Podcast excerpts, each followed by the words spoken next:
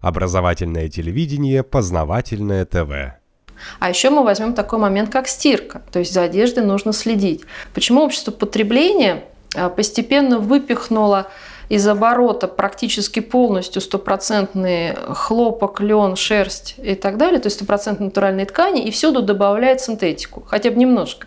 Потому что температуру стирки надо снижать мы снижаем температуру стирки. То есть 100 градусов, даже уже в стиральных машинках 100 градусов не делают делают меньше. Раньше там даже моя бабушка, она что каждую неделю, она брала большой чан, угу. ставила на плиту и все там кипятила при 100 градусах. Все пятна отходили.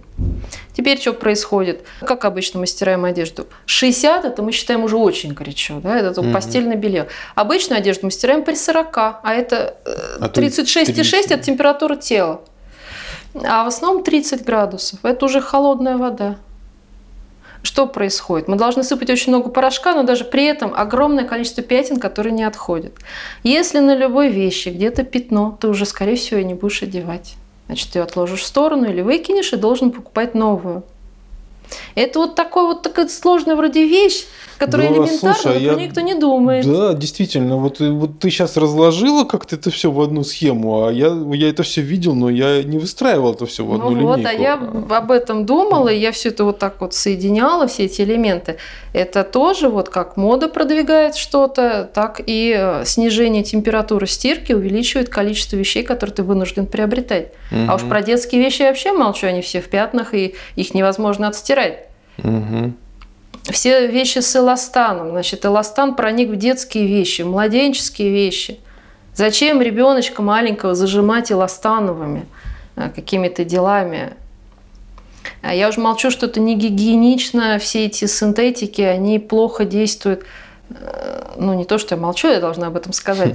Это очень плохо действует на биологию, потому что все эти ткани синтетического происхождения, они все делаются на нефтехимии, а, а нефтехимия – это вообще не биологическая вещь, и она совершенно четко вредно влияет на биологию всех живых существ, в частности человека, а, перекрывает его энергию, нарушает все его биополя. Нет, и чем больше даже... синтетики, тем хуже там, ты электризуешься, ты весь нервный. Во, во, во, что вот, такое нервный? Вот. вот снимешь себе всю эту синтетику, так вроде, вроде уже получше, полегче. Да, я, я добавлю, что просто синтетика, она, если хлопок, он не, не электризуется, да, угу. то есть его вот сколько ни три, он не будет искр да. выдавать, да, то вся вот эта синтетика, она очень быстро а у нее другое магнитное поле. Да. Она, она а у человека друг... тоже магнитное вот, поле. Вот эти вот. два магнитных То есть она перекры... поля... перекрывает да, по-другому, там мешает все это дело. Я вот тоже себя в синтетике плохо чувствую. Вот, Особенно вот, которая ближе к телу. Если синтетическая куртка через там слой свитера или еще чего-то еще. Но она еще все равно влияет. Ну, влияет, но тем не менее она как-то подальше, да, то там угу.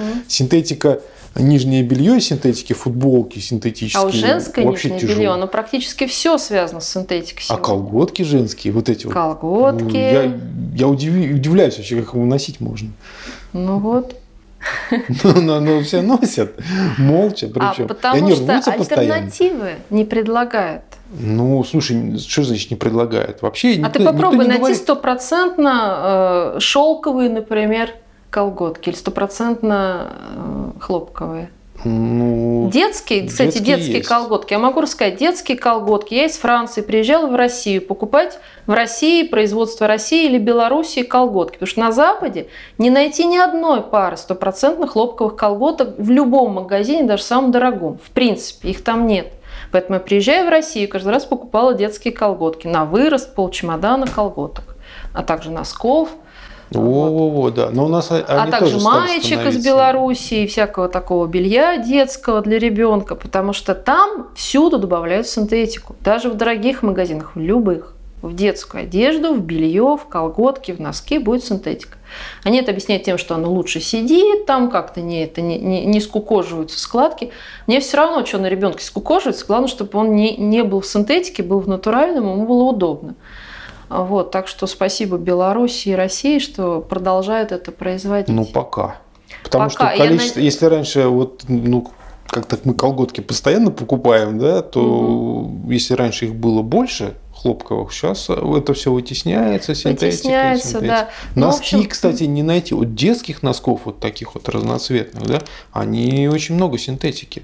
Ты хлопковых носков. 95, Да, да. да, да, ты хлопковых Ты носков будешь ходить их искать, уже. искать, искать, да. И взрослых носков, уж, уж взрослых. извините, что мы за, про это заговорили, да, но это, это надо долго где-то рыться, ходить. Причем Искать. за- Это надо искать. Да, надо ходить, искать и смотреть. Причем, знаешь, что меня удивляет? Вот ты берешь те же самые носки, на них написано 100% хлопок. Мгм. Но я вот просто чувствую, что это Там не хлопок, что это И а- резиночка там да, резиновая. да, и она на, на вид вот блестит, как не хлопок. И вот, вот на, на ощущение она не хлопок. Ты на- надеваешь, ты просто чувствуешь, что тебе в них Да. плохо. А по поводу чувств очень интересная вещь. Вот когда я была год на строгом сыроедении, то есть у меня поменялась там биология в этот момент, химия тела поменялась, химия крови, то возникли совершенно новые ощущения, то есть я это называю шестое чувство, когда ты начинаешь очень четко на один взгляд и просто вот на ощущение чувствовать живое и мертвое. Живые предметы, мертвые предметы. То есть тут, тут среда, она вся мертвая практически. Даже вот тут чуть-чуть вроде дерева, но оно настолько убитое, что оно мертвое. Вот. Лен натуральный и хлопок. Ну и люди, да, ощущается. И когда вот начинаешь это четко ощущать, ты практически любой предмет можешь определить. И а, э, я сразу выкинула кучу одежды, потому что я, в принципе, я не то, что не могла ее одевать, я даже не могла до нее дотрагиваться, я даже не могла ее видеть в своем шкафу, я все вот в мешки и убрала. Потому что я не могла, все колготки, все большой мешок, значит, нафиг. Всю косметику туда же улетела и очень многие вещи. А, Потому что все это продукты нефтехимии. А Есть такой человек Андрей Скляров, которого я очень уважаю. А, ну да, это лаборатория альтернативной истории. Да, а, он занимается историей, а, много интересных фильмов снял. И у него есть интересная книга, называется «Сенсационная история Земли». И там он, ссылаясь на, э, в частности, российских ученых, и не только российских, он поднимает тему, что все углеводороды неорганического происхождения.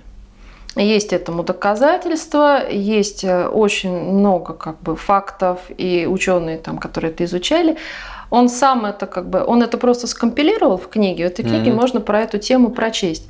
Но вообще считается, что нефть это остатки именно животных. Да, и уголь это остатки деревьев. Да. Э, Но, э, судя по всему, это ложь, и что и то, и другое продукты чисто минеральные, Мгм. они образуются в недрах земли, поэтому старые скважины постепенно опять заполняются нефтью.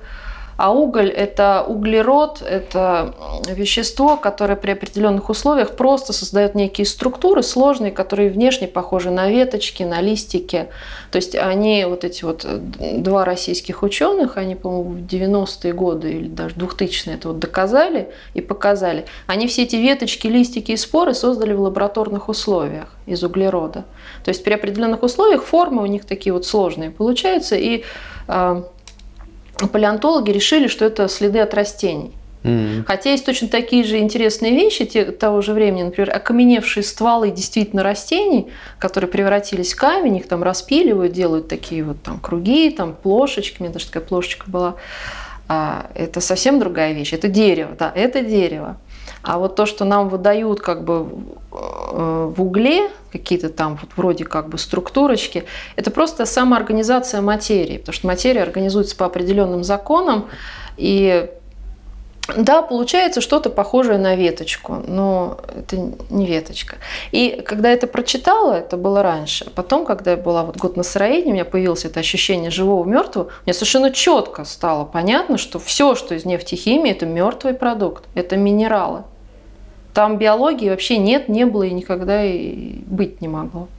И поэтому вот вся вот эта вот одежда, в которой синтетика присутствует, а также там жидкости для мытья посуды, шампуни, гели, все это было выкинуто, потому что вот так вот чувствуешь, там нюхаешь, Мгм. ты чувствуешь вот эту зону, ты начинаешь чувствовать как биополе, это мертвая зона, мертвая, мертвая, мертвая, мертвая, живое. Поэтому даже по моим ощущениям, я чисто физически я могу подтвердить, что вся нефтехимия, а также все результаты продукции нефтехимии, в частности синтетическая одежда, она мертвая. Она мертвая, она сделана из мертвых веществ. не живой, не биологической материи. Познавательная точка ТВ. Много интересного.